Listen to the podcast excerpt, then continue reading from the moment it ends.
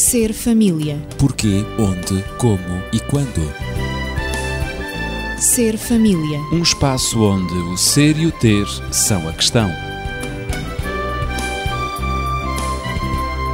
Ser família. Um mundo a conhecer.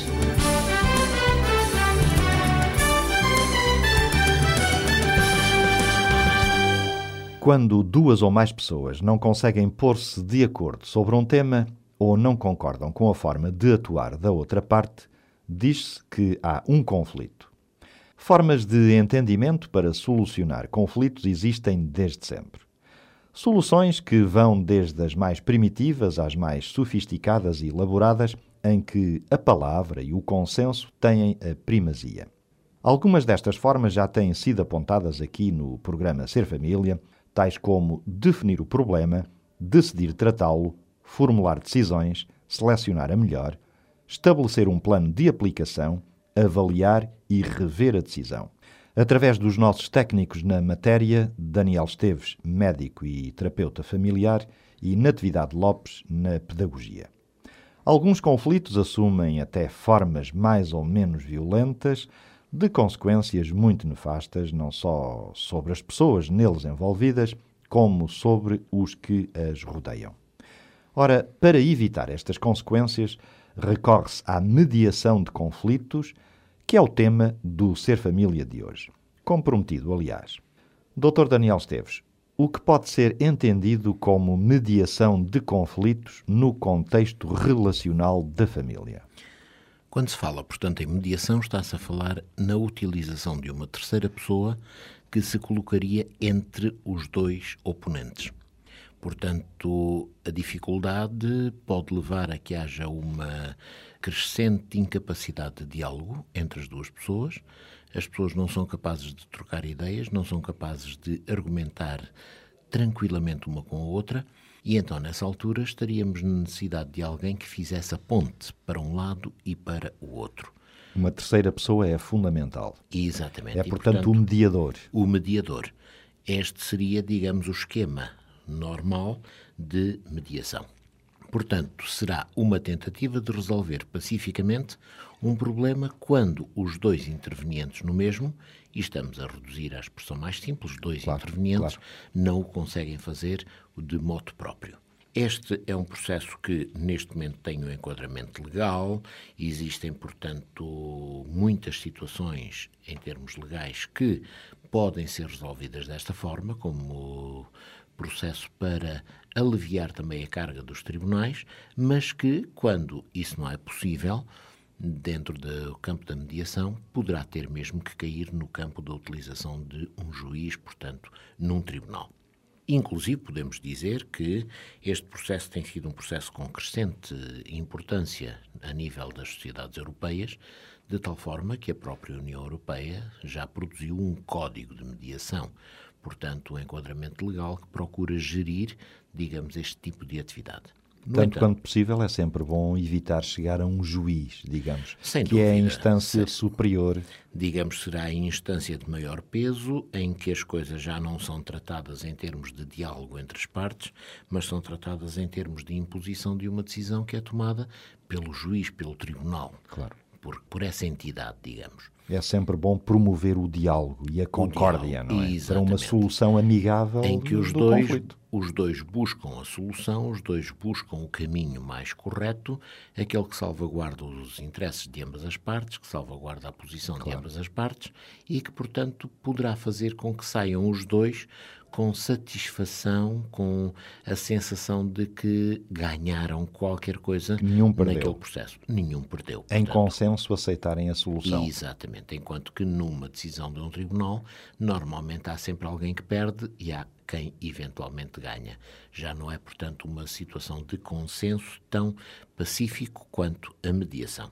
No entanto, se existem, portanto, inclusive o Código Europeu da Mediação, se existem, portanto, todos esses fatores legais, jurídicos que podem gerir este tipo de situação, poderíamos dizer que não é propriamente isto que está em causa no nosso programa Quando falamos em termos de mediação, estamos a falar em termos de alguém que vem e que se coloca como intermediário num problema relacional familiar. E que não é necessariamente um especialista. E que não é necessariamente um especialista. Fugimos, portanto, ao âmbito da legalidade, ao âmbito da atividade legal.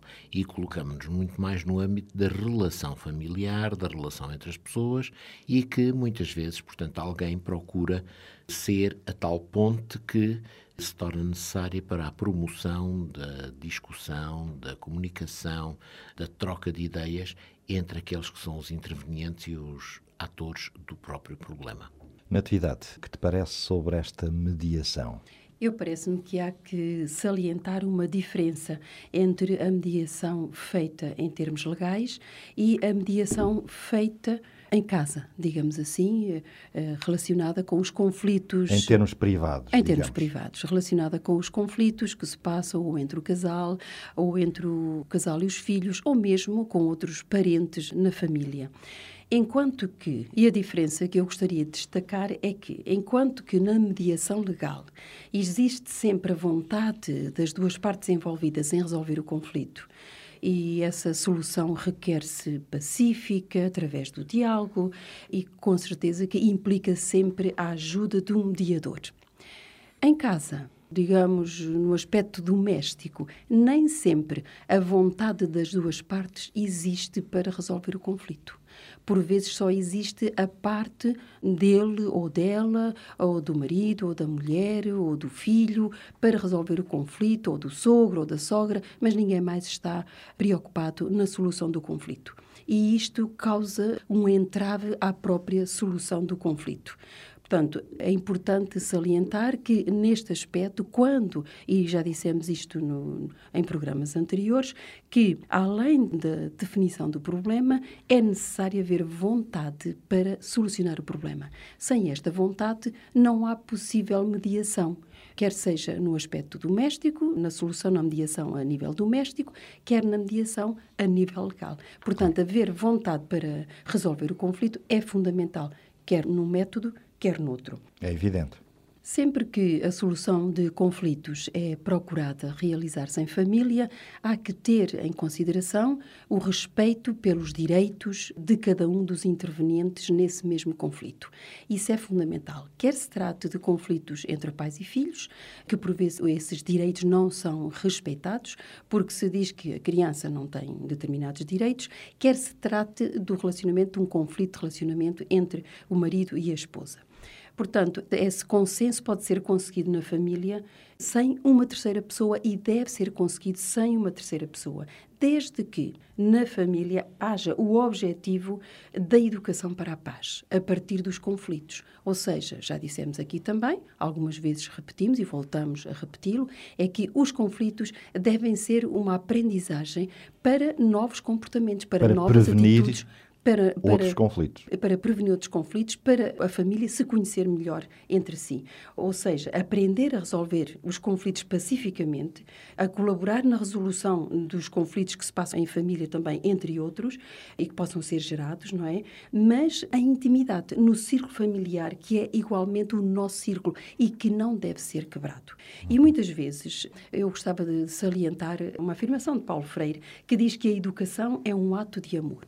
Ora, mesmo na gestão dos conflitos e na solução dos conflitos, a educação continua a ser um ato de amor. Ou seja, não se deve negar a palavra àquele que tem alguma coisa a dizer, àquele que está em conflito, àquele que tem um problema, nem mesmo temer-se o debate. Porque muitas vezes em família quer-se evitar, ah, não, não se fala mais nisso, pronto, acabou, uh, põe-se uma, uma, pedra, pedra sobre, assunto, o assunto. Sobre o assunto, exatamente. Só que às vezes há recalcamentos. Absolutamente. O... Portanto, essas consequências não são as melhores.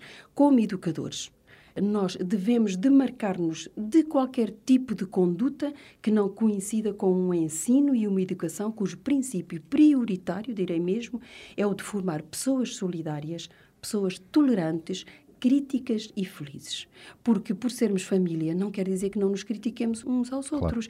Criticar uma no sentido saudável, no sentido de crescer, construir, para desenvolver. Exatamente, construir uma relação. Por conseguinte, o único caminho possível é que eu aponto é através da pedagogia da convivência. E, portanto, essa pedagogia requer o respeito, requer o diálogo, requer o consenso e a vontade de solucionar qualquer conflito que surja na família. Não de condenar, não de reagir porque surgiu um conflito, mas aceitar que ele é natural e que, portanto, ele tem que ter uma eh, solução. E relativamente quer aos pais, quer aos professores, não devemos esquecer que nós somos os espelhos onde os nossos filhos e os nossos alunos se reveem. E citando ainda Paulo Freire, ele diz que a educação para a paz pretende mudar as atitudes repressivas e culpabilizantes em atitudes receptivas, em autoconhecimento humilde e pacífico. Por conseguinte, Muito eu terminarei bem. dizendo que educar para a paz é assumir uma forma pacífica de resolver os conflitos em família. Isso é o que significa educar para a paz. Além de ser uma obrigação moral, direi eu, é também um compromisso humano de educar. E porque não se está a fazer educação para a paz, nós eh, somos vítimas, digamos assim, de uma sociedade em que tudo se resolve através da violência. A violência verbal, violência de atitudes, de comportamentos, vinganças, retaliações, protestos. Tudo isto está porque não existe uma educação para a paz instalada nas famílias. E isto deve ser promovido tão rápido quanto possível. É claro. urgente que seja promovida a educação para a paz, a pedagogia da convivência, uhum. para que, se em família essa pedagogia for desenvolvida, em sociedade ela será repetida, será uma consequência daquilo que foi feito em família. Claro, assim o casal, eh, podemos dizer, logo no início da sua vida a dois, deve estabelecer qual a forma de resolver os conflitos quando eles surgirem entre eles e também o mesmo em relação aos filhos e outros familiares e demais pessoas. Direi Penso mesmo, isso, não é? Direi mesmo que é aí que tudo começa. Portanto, claro. não vamos tratar os pequenos problemas que existem entre pais e filhos, que existem entre irmãos também, de ânimo leve.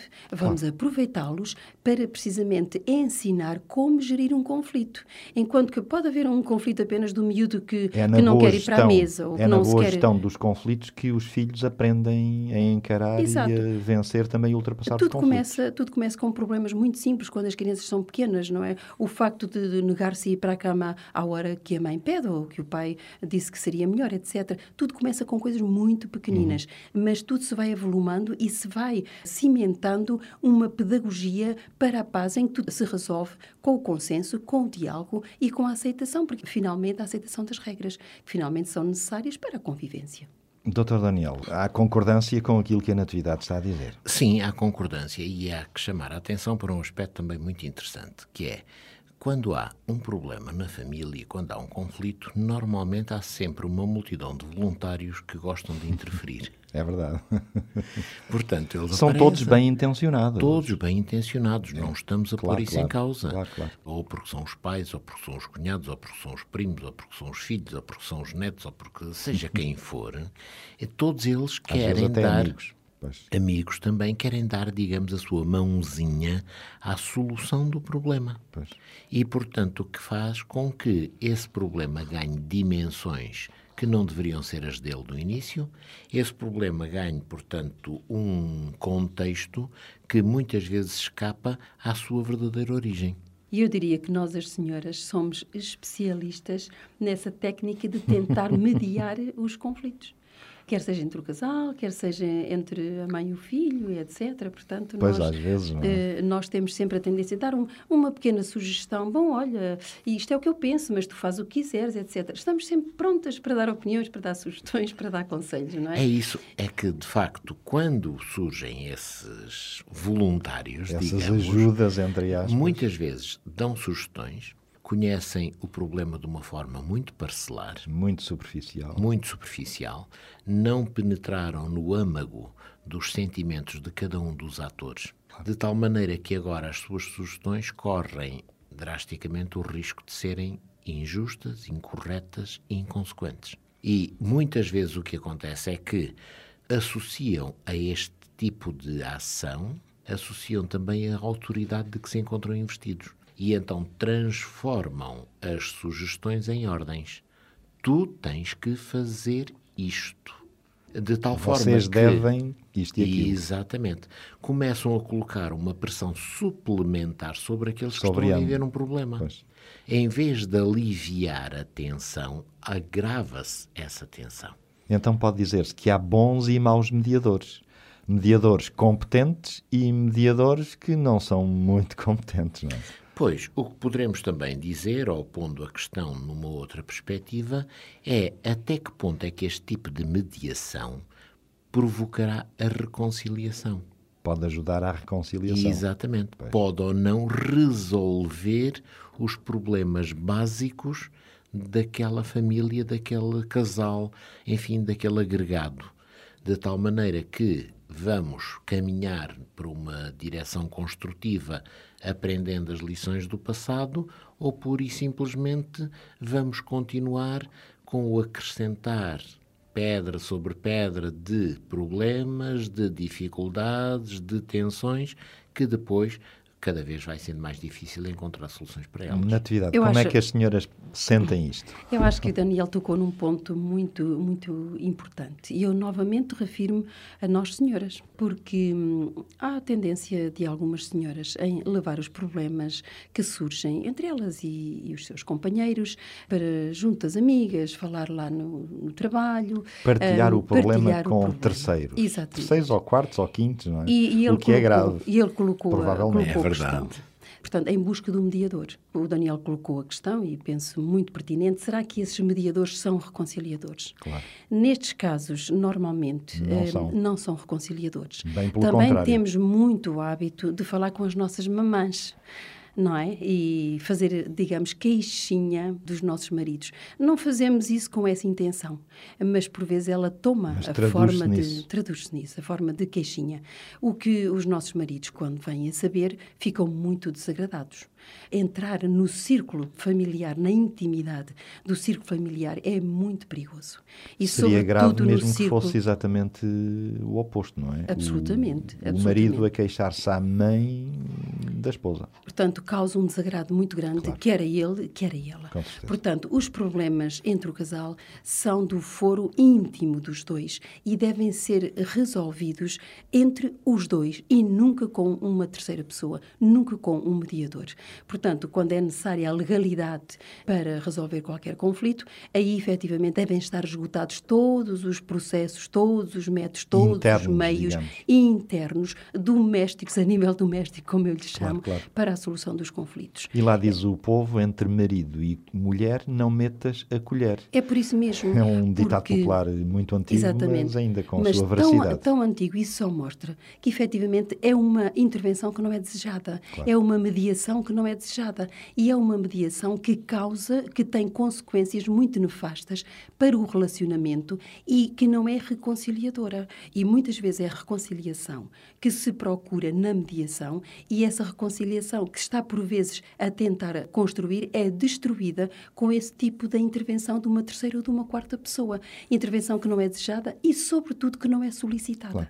É isso mesmo, é, Daniel. É, é, isso é um Dar uma opinião sem ser consultado. É muito grave, é, é muito grave. Eu diria que é muito grave alguém entrar no círculo mais privado da família, mas eu diria que ainda é muito mais grave alguém do círculo privado da família introduzir um estranho nesse círculo. Pois é. Eu lembro-me de uma cena que vou tentar descrevê-la muito rapidamente. Estava num dia num restaurante a tomar uma refeição e numa mesa ao lado, e as coisas passaram-se, portanto, de tal forma que eu pude assistir, pude ouvir.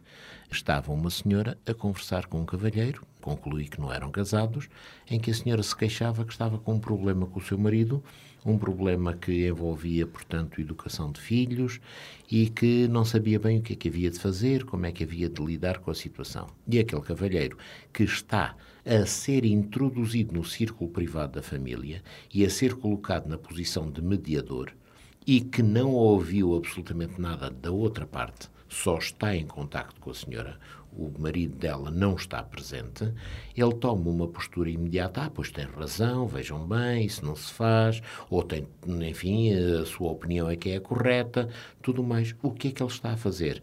Está a fazer um reforço da posição daquela pessoa, A reforçar. que pode não ser a correta, de tal forma que vai criar dificuldades maiores à solução do conflito que existe. Vai aumentar a barreira que existe Vai entre aumentar eles. a barreira. Não solucionou nada, apenas agravou o problema. Claro. E é isto que nós devemos evitar, portanto, quando estamos em presença de uma dificuldade e quando existem os tais voluntários, como referi no princípio do programa, que estão disponíveis para darem a sua opinião e para se imiscuírem nestes problemas. Bom, Então, isto quer dizer, talvez, que o papel de mediador deve ser reservado aos especialistas. Isto é, pessoas com formação académica na área de gestão de conflitos, em que Sim, a relação sim. de ajuda e a mediação de conflitos deve ser feita por alguém credenciado para evitar esses erros que estávamos a falar. é? Permita-me sintetizar apenas três questões. Sim, sim. Primeiro, estes mediadores voluntários, digamos, correm o risco de só serem reconhecidos por uma das partes quando são. Porque normalmente não são introduzidos no problema por ambos. Não são ambos Claro. que deliberadamente os procuram. Portanto, isto fragiliza toda a sua ação. Eles acabam por ter um, um espectro de atividade muito reduzido e com uma aceitabilidade e uma credibilidade também muito diminutas. Segundo aspecto, também este mediador normalmente assume a postura de quem tem que tomar a decisão. É ele que deve decidir. Ele é que deve decidir, ele é que tem que imputar quem é que tem razão e quem é que não tem, ele é que tem que dizer quem é que está certo e quem é que não está certo. Faz o papel de árbitro. Ele faz o papel de árbitro, de juiz, de tal forma que ele depois diz agora o que tem que ser feito é isto e aquilo e aquilo outro. Ele não E dá a receita. ele dá a receita. Ele não ajuda os dois intervenientes no problema a encontrarem A as solução. suas próprias Claro, soluções. claro. E terceiro aspecto que também é muito importante é que muitas vezes estes indivíduos levam a tanto a peito a sua ação que transformam o problema que é de outros no seu próprio problema. Empatizam tanto que se Empatizam apropriam tanto, do problema. Uhum. Apropriam do problema. Daí que a sua ação depois não desaparece mais. Eles imiscuem-se tanto e tão profundamente na questão, no problema, que a certa altura já não sabe, mas afinal isto é do A, do B, do C, onde é, como é que é, onde é que está limites, onde é que há fronteiras. Não. Há ali uma salganhada tão grande que toda a gente, portanto, está envolvida e começam depois também os problemas, porque agora se eu disser ou se eu fizer, já estou a entrar em choque com o mediador, o mediador vai ficar aborrecido comigo, vai se colocar do outro lado e eu agora não posso porque não quero perder o seu apoio. Isso é uma mistura uma muito, mistura muito, muito, explosiva, muito, grande, muito digo eu. explosiva, que de facto não leva a soluções absolutamente É uma intromissão muito indesejável, não é? Por isso, falar das consequências deste tipo de mediação são consequências que previsivelmente não são as melhores. É, portanto, uma mediação que eventualmente vai ter. Não é desejável. Não é desejável, não é a mais saudável. E, portanto, para nós que eventualmente não estamos metidos no, no problema, deveríamos ter o bom senso de não tentar entrar mal pensamos que existe um arrufo por parte de uma família, de um casal, ou seja o que for. Porque já sabemos que os conflitos são inevitáveis. São acontecem, inevitáveis, são inevitáveis. acontecem na vida e não há é por isso que acaba o mundo. Não há nenhuma família que não os tenha. E o que define as boas famílias não é, de modo nenhum, a ausência de conflitos, mas sim a sua capacidade de resolver os conflitos que têm. Exatamente, Esse é que é o exatamente. problema. Por isso, então, eh, chegamos à conclusão, como dizíamos há momentos, que isto significa que o papel de mediador deve ser reservado a especialistas, a pessoas com formação académica na área da gestão dos conflitos, para exatamente saberem como lidar e, e o que fazer e o que dizer. É muito mais saudável que assim seja, porque essas pessoas fizeram toda uma preparação, e eventualmente já têm à partida determinado tipo de características pessoais que as apontam nesse sentido, que as sustentam nessa ação que aprenderam depois a desenvolver, e são pessoas que, portanto, saberão gerir de uma forma mais correta o desenvolvimento do conflito até chegar à solução, e não propriamente constituírem-se num motivo de agravamento. Claro, Eu gostava, gostava de clarificar aqui uma situação Sim, sim. hum, relativamente àquilo que disseste, portanto, que a mediação deveria só ser feita por eh, profissionais, pessoas credenciadas. Não posso deixar de salientar que estamos a falar na mediação de conflitos a nível doméstico, não é? Claro, não não claro. na mediação, Sim, eh, sim. quando referiste, fizeste essa referência, Uhum. portanto, estás-te a referir eh, precisamente à mediação em termos legais.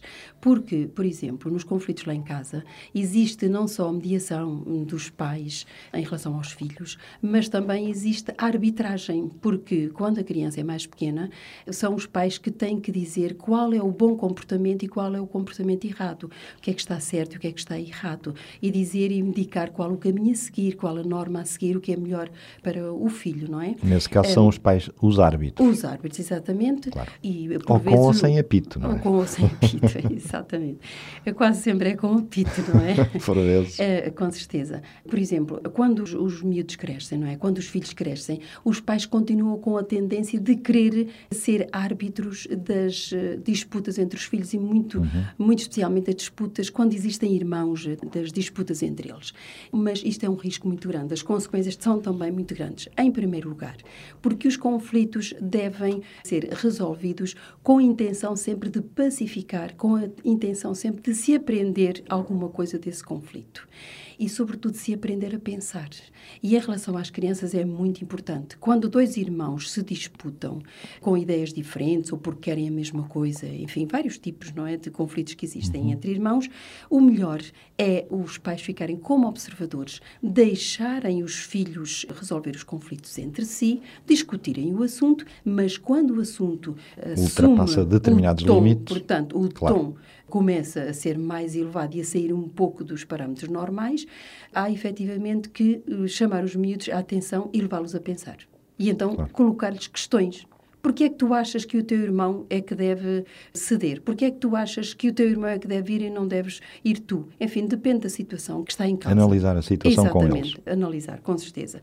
E deixá-los deixá-los encontrar soluções.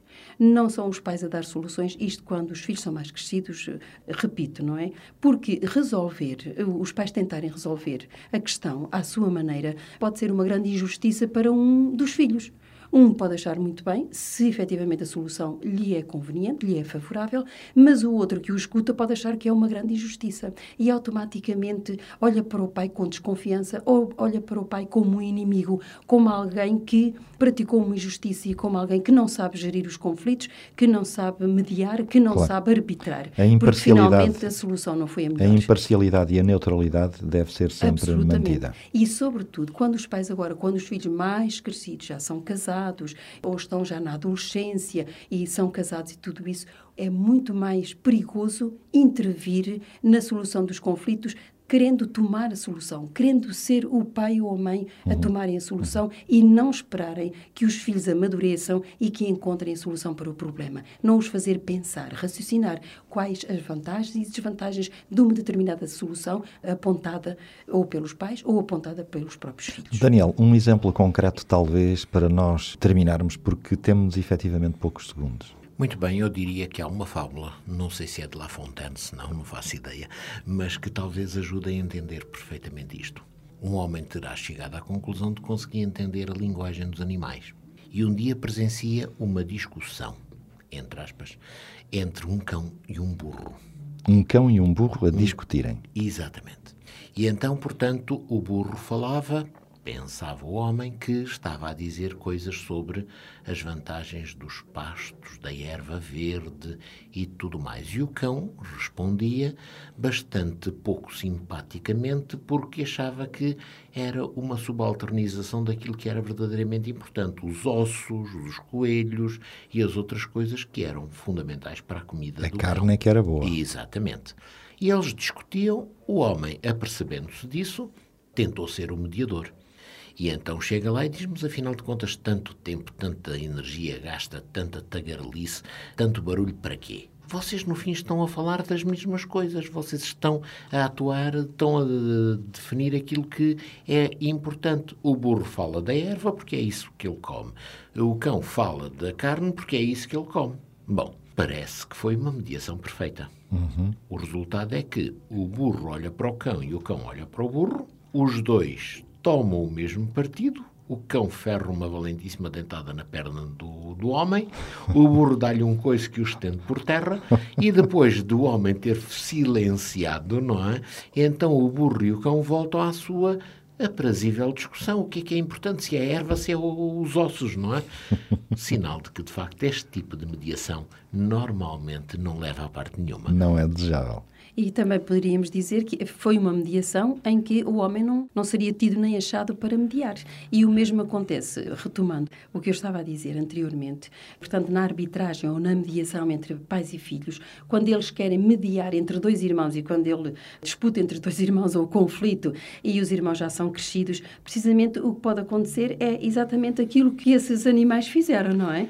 Correm o risco de apanhar uma dentada e um coice. Absolutamente. Os jovens mantêm a sua posição, acham que o pai é demasiado ultrapassado para resolver aquele tipo de questões, porque já tem uma determinada idade aos olhos deles, não é? E que não tem nada a ver com o assunto que se passa entre os dois irmãos. Portanto, pode Portanto, recusar-se o mediador Sim. se o tema parece ultrapassar as capacidades desse mesmo mediador. Exatamente. Portanto, deve respeitar-se a imparcialidade, a neutralidade e só dar ajuda quando ela for requerida. Na próxima semana iremos prosseguir com o tema, hoje iniciado, porque há frases que são sobretudo reveladoras de atitudes. Assim, se desejar contactar connosco, poderá fazê-lo para o 219-106-310. Na próxima semana voltaremos. Seja feliz, sem conflitos, ou então saiba resolvê-los pacificamente. Ser família. Porquê, onde, como e quando. Ser família. Um espaço onde o ser e o ter são a questão. Ser família. Um mundo a conhecer.